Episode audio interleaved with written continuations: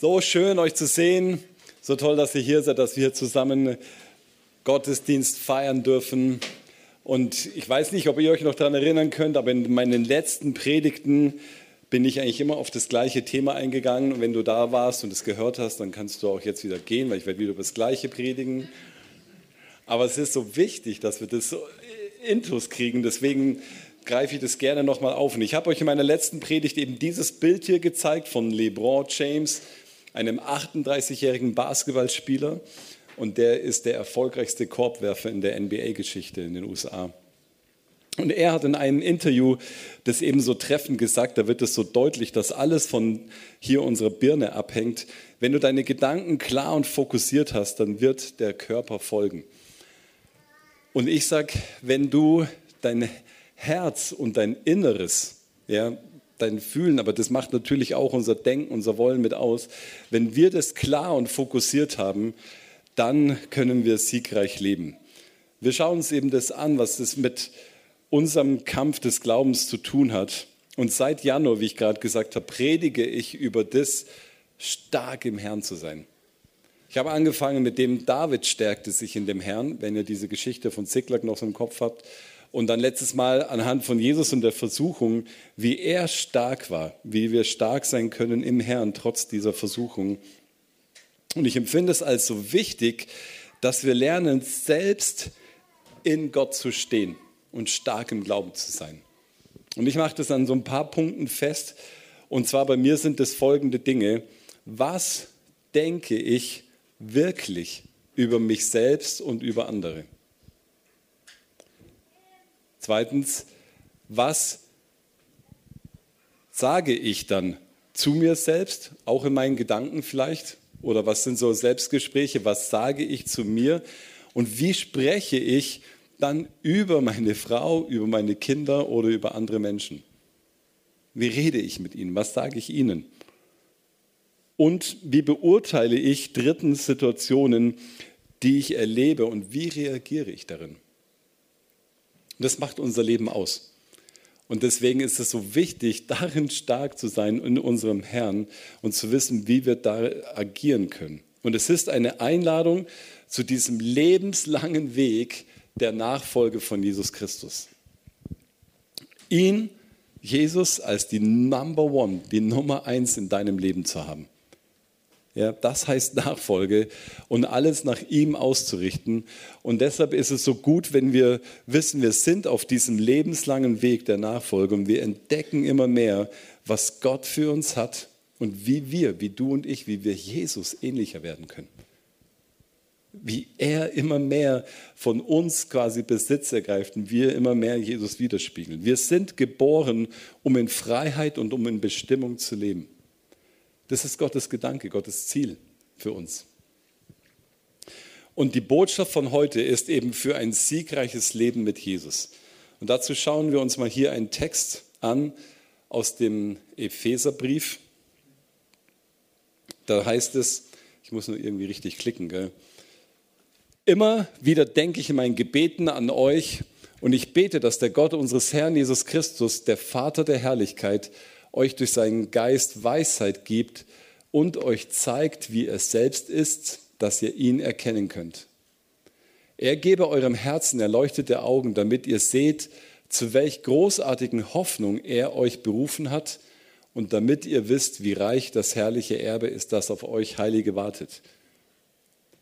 Es geht beim Christsein in erster Linie nicht darum, etwas mit dem Verstand, mit dem Kopf zu verstehen, und dann es möglichst gut umzusetzen, sondern es geht darum, dass wir sagen, das Wort Gottes ist lebendig, das Wort Gottes ist wahr und es bewirkt, wozu es gesandt ist. Und deswegen brauchen wir immer mehr, wie der Apostel Paulus das hier in dem Epheserbrief sagt, den Heiligen Geist, dass er uns erleuchtete Augen des Herzens schenkt.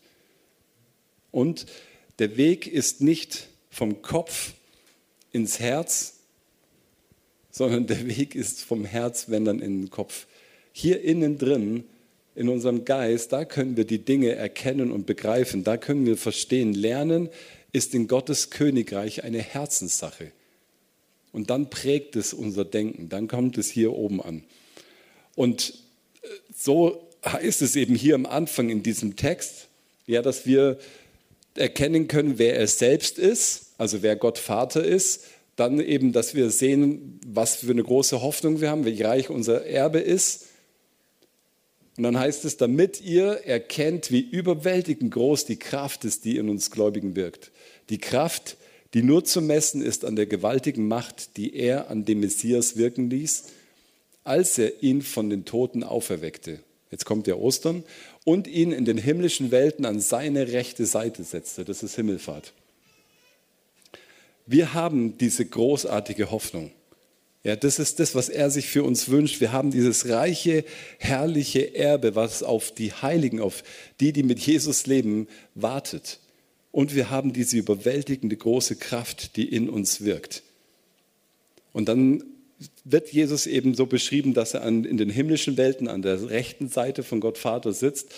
Dort thront er jetzt hoch über allen Gewalten, allen Mächten und Autoritäten, über allem, was Rang und Namen in dieser und auch in der zukünftigen Welt hat. Gott hat ihm alles zu Füßen gelegt und ihn, der über alles herrscht, auch zum Kopf der Gemeinde gemacht. Die Gemeinde stellt seinen Körper dar und seine Fülle. Es ist die Fülle von dem, der das All und alles erfüllt. Wow, was für einen starken, mächtigen großen Gott wir doch haben, oder? Wenn er ist der, der auf dem Thron sitzt, der über allen ist, der diesen Namen hat.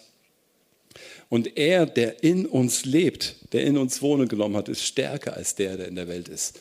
Als der, der was diese Mächte hier da ausmachen, was Rang und Namen hat. Und hier wird es gesagt am Ende, dass er der Kopf der Gemeinde ist und wir als Gemeinde sollen diese Fülle Gottes haben und ausleben. Und das entspricht unserem Motto, was wir haben, Fülle von Gott und Liebe für andere. Die ganze Fülle, den ganzen Download des Himmels, alles, was er hat an Schätzen, an Reichtümern, an himmlischen Segnungen, an all dem, was, was ihm entspricht, all diese Fülle, die soll in uns sein und dann drückt sich das aus in der Liebe für andere. Ja, das ist so dieser, dieser dritte Aspekt in diesem Text. Und jetzt lasst mich wieder den Sprung in unseren Dreiklang machen. Identität, Freiheit und Bestimmung. Darum ging es in den letzten beiden Predigten, falls du es vergessen hast. Weil die fragen mich immer, ja, über was predigst du? Und sage ich über das Gleiche wie letztes Mal. Äh, okay. Genau. Identität, Freiheit und Bestimmung. Und der Uwe Schäfer wusste davon ja nichts. Und er predigt dann Anfang März darüber, ich bin ein Kunstwerk, ich bin ein Sieger und ich bin ein Weltretter, was eigentlich genau das Gleiche meint. Und alle Themen, die wir miteinander eigentlich gar nicht absprechen, gingen in letzter Zeit immer um diesen Aspekt, hey, wer sind wir denn in Jesus? Welche Identität haben wir? Was können wir denn da ergreifen? Und in dem Bibeltext aus Epheser 1 wird es für mich eben auch deutlich, dass der Vater der Herrlichkeit euch durch seinen Geist zeigt, wie er selbst ist und wir ihn erkennen können. Das ist für mich Identität, wenn wir Gott, den Vater, erkennen und wissen, dass er da uns so begegnet in seiner Liebe und diesen Wert gibt. Zweitens, er gebe euch diese erleuchteten Augen des Herzens, damit ihr seht, zu welch großartigen Hoffnung er euch berufen hat, damit ihr wisst, wie reich das herrliche Erbe ist, das auf uns wartet. Das ist das, was wir haben an dieser Freiheit, an diesen Möglichkeiten in Christus, das zu, zu ergreifen, das zu leben.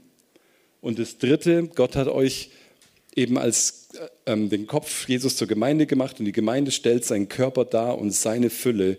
Es ist die Fülle von dem, der alles in allem erfüllt. Das ist die Bestimmung, die wir haben, in der wir unterwegs sind.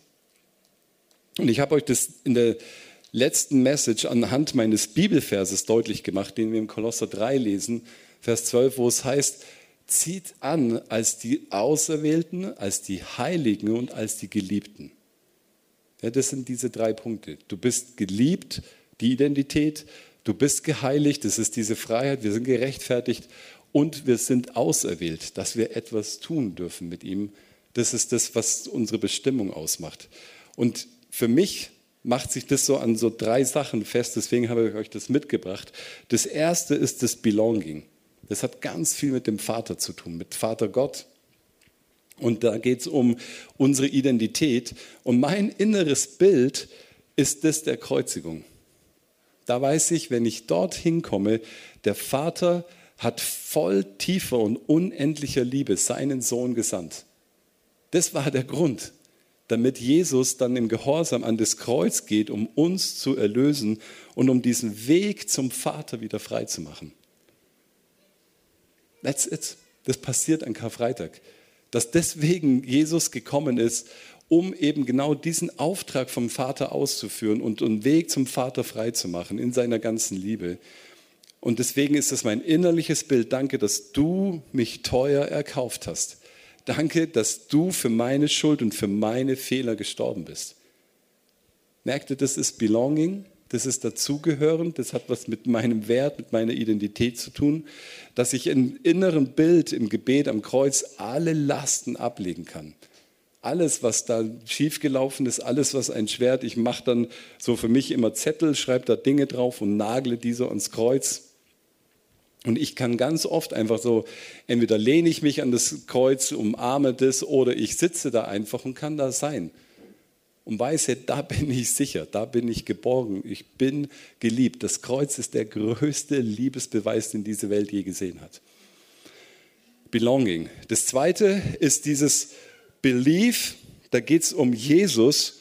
Und zwar hier habe ich das innere Bild dieses leeren, dieses leeren Grabes, dieser Auferstehung. Das Grab ist an Ostern leer. Jesus ist auferstanden und erlebt und er hat sogar den Tod überwunden. Er hat nicht nur all das alte, schlechte, kaputte und zerstörerische, Krankheit überwunden, sondern sogar den Tod. Und er hat dieses neue Leben für mich. Er lebt. Und ich kann wissen, wenn ich dort im Gebet mir das vorstelle, ich bin an diesem Grab, er hat mich befreit. Er ist der Sieger. Ja, und ich weiß nicht, wie es tatsächlich war. Ich stelle mir das vor, wie es in so alten Gräbern ist, dass da so eine Steinbank war. Und an dieser Steinbank, so kann ich da sein, knien und kann das eben von Gott mir geben lassen und sagen, hey, dir ist meine Hoffnung, in dir ist all das, was ich an Weisheit brauche, in dir ist es, dass du mich dein Freund nennst. Da, da, ist so viel drin. Ich kann all meine eigenen Wünsche, all meine Erwartungen, all meine Hoffnungen dort in so eine Kiste legen, so eine Truhe. Für mich steht da so eine Truhe und kann das dort alles reinpacken und sagen, ich lasse das dort los bei dir. Weil ich weiß, du stehst über dem allen und du hast es überwunden und du bist der Sieger. Hat was für mich mit dem zu tun, ich bin gerechtfertigt, ich darf in dieser Freiheit als Kind Gottes, in diesem Geheiligtsein leben. Und das Dritte ist dann, da ist noch die Himmelfahrt. Jesus geht zum Vater und er lässt uns nicht alleine, lässt uns äh, dann nicht als Waisenkinder zurück, sondern gibt uns diese Kraft Gottes, den Heiligen Geist und bevollmächtigt uns damit, beauftragt uns darin, eben seine Sache jetzt weiterzuführen. Und das Gute ist, dass Jesus selbst in seine Bestimmung weitergeht, nämlich zum Vater zurückzugehen, um dort zu sitzen auf dem Thron und über all dem zu herrschen. Er ist in seiner Bestimmung und wir kommen dadurch auch in unsere Bestimmung, in das hinein mit dem Heiligen Geist, zu sagen, wir leben das aus, dieses siegreiche Leben. Und ich kann, wenn ich das mir so vorstelle, diese Himmelfahrt, sagen, hey, Heiliger Geist, du erfüllst mich, du befähigst mich zu diesem neuen Leben in Jesus oder aus Jesus heraus. Da ist Anbeten, da ist Staunen, da ist ein sehnsüchtiges Warten, seine Herrlichkeit zu sehen, seine Kraft wirksam zu sehen. Ja, und deswegen dieses Belong, Believe, Behave, was für mich eben mit dieser Identität, mit, diesem, mit dieser Freiheit, mit dieser Bestimmung zu tun hat. Ich hoffe, ihr konntet mir so weit folgen. Identität. Glaubst du, dass Gott dich heute mit seiner unveränderlichen Liebe liebt? Egal, was gerade los war in deinem Leben, was du, worin du vielleicht gerade versagt hast oder einen Fehler gemacht hast. Ich sage dir, dass diese Liebe von Gott unveränderlich und unzerbrechlich ist, die ist ewig, die ist unendlich und Gott liebt dich mit dieser Liebe. Und seine Liebe ist für dich bedingungslos. Da gibt es kein, kein Leisten, kein Hinzutun, Du kannst dir da nichts irgendwie verdienen oder irgendwo nehmen, sondern alles dreht sich darum, wer du in Gottes Augen bist, nämlich sein geliebtes Kind. Und wenn ich das ganz ergriffen habe, dann ist da bedingungslose Annahme. Da ist genau das, wo dein Wert herkommt. Und dann ist eben das nicht mehr nötig, dass man sich vergleicht oder da ist keine Menschenfurcht mehr, sondern da ist Freiheit der Kinder Gottes, da ist ein Geliebtsein, da ist Freude. Und Jesus kam, um uns den himmlischen Vater zu zeigen. Ihr könnt ja hier in dieser Bibelstelle parallel lesen. Er kam, um uns den Vater zu zeigen und diese Liebe eben zu geben. Und ein Vater zeugt von Familie, der zeugt von Nähe, der zeugt von, von Vertrautheit. Und ich weiß nicht, wie deine eigene Erfahrung darin ist, wie deine leibliche, dein leiblicher Vater war, was deine Erfahrungen deiner Kindheit da sind. Aber Gott ist da wie ein guter Vater. Er hat noch andere Namen. Viele Namen, die seine Herrlichkeit und seine Schöpferkraft und das alles beschreiben, die sind auch ganz besonders wichtig. Aber Jesus, sein Ziel war es, uns den Vater zu zeigen. Uns genau ihn darzustellen, wie er als Vater ist. Und das lesen wir eben hier in diesem Epheser-Text dass der Vater der Herrlichkeit euch durch seinen Geist diese Weisheit gibt und zeigt, wer er ist und dass wir ihn erkennen können.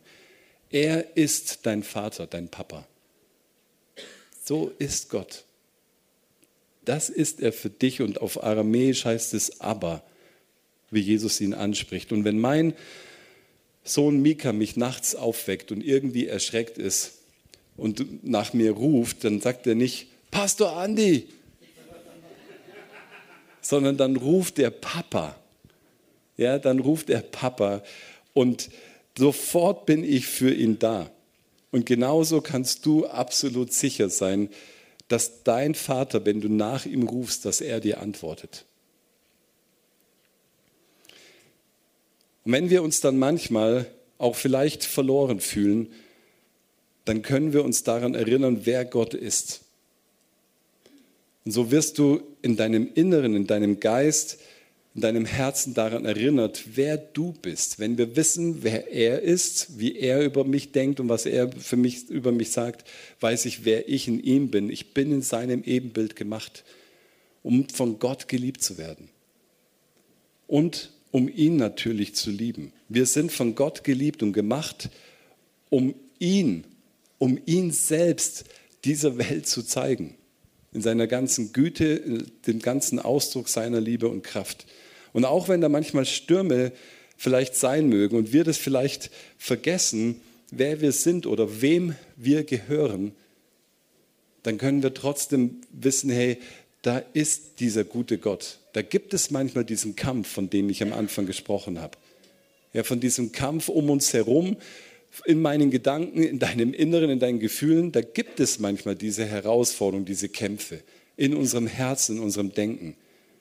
Aber Gott möchte, dass wir ganz in ihm gegründet und verwurzelt sind und dass wir unsere Identität als Tochter und als Sohn Gottes klar haben. Weil das trägt alles, das hält alles. Und da ist vielleicht in dir dieser Schrei, Vater, wo bist du? Und da gibt es diese einfache englische Aussage, Father me, sei du mein Vater. Komm du jetzt mit deiner Vaterschaft in mein Leben. Und wenn du das brauchst, dass du Gott als Vater erleben kannst oder dich neu wieder verbindest mit diesen göttlichen Augen, die dich so sehen, wie du wirklich bist und wozu er dich gemacht hat. Wenn du das ganz neu wissen musst, dass er in jedem Moment mit dir ist, als dieser gute Vater, dann drückt es aus, dann sagt es ihm, Father me, sei du mein Vater. Komm du jetzt mit deiner Vaterschaft und übernimm du das hier, was, was ich nicht handeln kann. Du bist nicht, was andere über dich sagen, sondern was Gott, dein guter Vater, dein Papa über dich sagt. Und ich hatte da dieses Bild des Heilungsstroms, dass da so ein Fluss ist, ein schöner, frischer, lebendiger Fluss. Und man sitzt da so in so einem Sessel, so einem Stuhl und dieser Fluss strömt so ein Strom der Heilung und macht es heil, macht es wieder ganz. Fast so wie beim Zahnarzt, wo du sitzt in diesem Stuhl und etwas wieder heil, wieder ganz wird. Ich weiß, ihr mögt es nicht. Aber es ist trotzdem, man sitzt und kann nichts tun, ist dem irgendwie ausgeliefert. Das ist das Bild da drin. Und manchmal braucht es das, dass das diesen, diesen Schmerz etwas rauszunehmen, damit das andere wieder gut wird. Ihr kapiert das Bild. Genau, und das andere ist, dass wir zur Freiheit berufen sind. Es heißt ja in diesem Epheser-Text, dass wir dieses herrliche Erbe haben. Ja, dass wir diese großartige Hoffnung haben. Wir sind berufen zur Hoffnung und wir sind da seine Freunde, wir haben diese neue Natur, wir sind Himmelsbürger, wir sind gerecht und gerechtfertigt, wir sind da seine Kinder, wir sind berufen zur Freiheit, zur Reinheit, berufen zur Heiligung. Also wir haben so viele Aussagen da in dieser Bibel, die genau das ausdrücken, was Gott da für uns hat, in dem wir leben dürfen. Im Römerbrief schreibt der, der Schreiber, 8, Vers 5, wer von seiner menschlichen Natur beherrscht wird, ist von ihren selbstsüchtigen Wünschen bestimmt. Doch wer vom Heiligen Geist geleitet wird, richtet sich nach dem aus, was der Geist will. Entscheidend ist, wem folge ich? Meiner eigenen sündigen Natur, das, was der Mensch ausmacht ohne Gott, dieses Ego, dieses Ich weiß es besser, ich brauche keinen Gott, ich bin unabhängig und frei. Das, was da in uns so drin steckt, folge ich dem mit all seinen negativen Folgen oder folge ich dem Geist Gottes? Das, was er an Absichten, an Guten für mich hat. Und das ist so, so entscheidend wichtig. Da ist so eine, so eine Selbstsucht in uns, so ein Ego, das immer wieder da aufsteht, immer wieder sich auflehnt gegenüber Gott. Und dann können wir diese Entscheidung, ja, welchen Weg wir da wählen. Und oft gibt es in unserem Leben eben auch Täuschungen und Lügen bezüglich unserer Stellung, diesem Stand, den wir in Jesus haben, sodass wir gar nicht in diesem Leben von Gott her leben können. Weil es gibt da diesen Gegenspieler, es gibt da diesen Teufel, der versucht es immer wieder von klein auf, in jeder Lebensphase, in jedem Alter, in jedem Tag zu verhindern. Dass wir genau das kapieren und das ergreifen, wer Jesus da für uns ist und wer wir in Jesus sind, was wir von ihm da haben. Da gibt es Gedankenfestungen, die wir niederreißen müssen, weil sich da in uns so etwas eingebrannt hat über all die vielen Sätze, über all die vielen Erfahrungen in unserem Leben, die uns immer in diesem Negativen, diesem Destruktiven halten, die uns immer runterdrücken. Und dann sind es wie so Festungen hier oben drin oder vielleicht auch hier drinnen und wo wir merken, die müssen dann eingerissen werden und wir müssen dann Gott untertan sein und sagen, hey, deine Wahrheit gilt. Nicht mein Gefühl ist da bestimmend und ausschlaggebend, sondern das, was du sagst, was deiner Wahrheit entspricht, das gilt dass dein Licht da reinkommt und diese Verworrenheit, diese Dunkelheit vertreibt, dass wir diese Identität annehmen und festigen. Du kannst aus diesem Trott, aus diesem alten Zug aussteigen, dass du nicht alles alleine machen musst. Da gibt es diesen Trott, diesen Zug, ich muss es alleine machen und da kannst du daraus aussteigen. Weil der Glaube beginnt mit Vertrauen. Jeden Tag hast du die Wahl, wirst du mir Sagt Gott, wirst du mir und meinen Wegen vertrauen oder dir selbst und deinen Lösungsstrategien? Das ist unsere Wahl. Das ist unsere Entscheidung. Mache ich selbst auf meine Art oder vertraue ich Gott? Und er sagt, verlass dich drauf, ich bin für dich da, ich sorge für dich. Und wir können das immer wieder neu ergreifen und unser Denken, unser Fühlen unter seine Wahrheit stellen. Es ist eben dieses ständige Training, dieser Kampf, von dem ich am Anfang gesprochen habe. Das zeigt sich in unserem Leben. Und jeder, in jeder Gefühlslage können wir eben erkennen, ob ich gerade in dieser alten Prägung laufe oder in dieser neuen Identität als Gerechter, als Erlöster, als Befreiter, als Sohn, als Königskind. Das hat ganz viel mit meinem Belief System, mit meinem Denksystem so hängt es zusammen. Und es ist so wichtig, dass wir dann verstehen, dass wir wissen, hey, ich lebe nicht selbstbezogen, sondern ich lebe Christusbezogen. Ja, dass wir wissen, wie es in Galater 2 heißt, ich bin mit Christus gekreuzigt und nun lebe nicht mehr ich, aber ich lebe, weil Jesus in mir lebt. Was ich aber jetzt im Fleisch lebe, das lebe ich im Glauben an den Sohn Gottes, der mich geliebt und sich selbst für mich dahingegeben hat. Die Kraft zur Veränderung, die liegt nämlich nicht in dem, dass wir irgendwie eine Verhaltensmodifikation erleben, dass wir sagen, wir müssen nur uns anstrengen und es besser tun, sondern diese Macht, diese, diese reale Veränderung, die passiert durch eine geistliche Transformation. Dass wir sterben, dass unser altes Ich stirbt.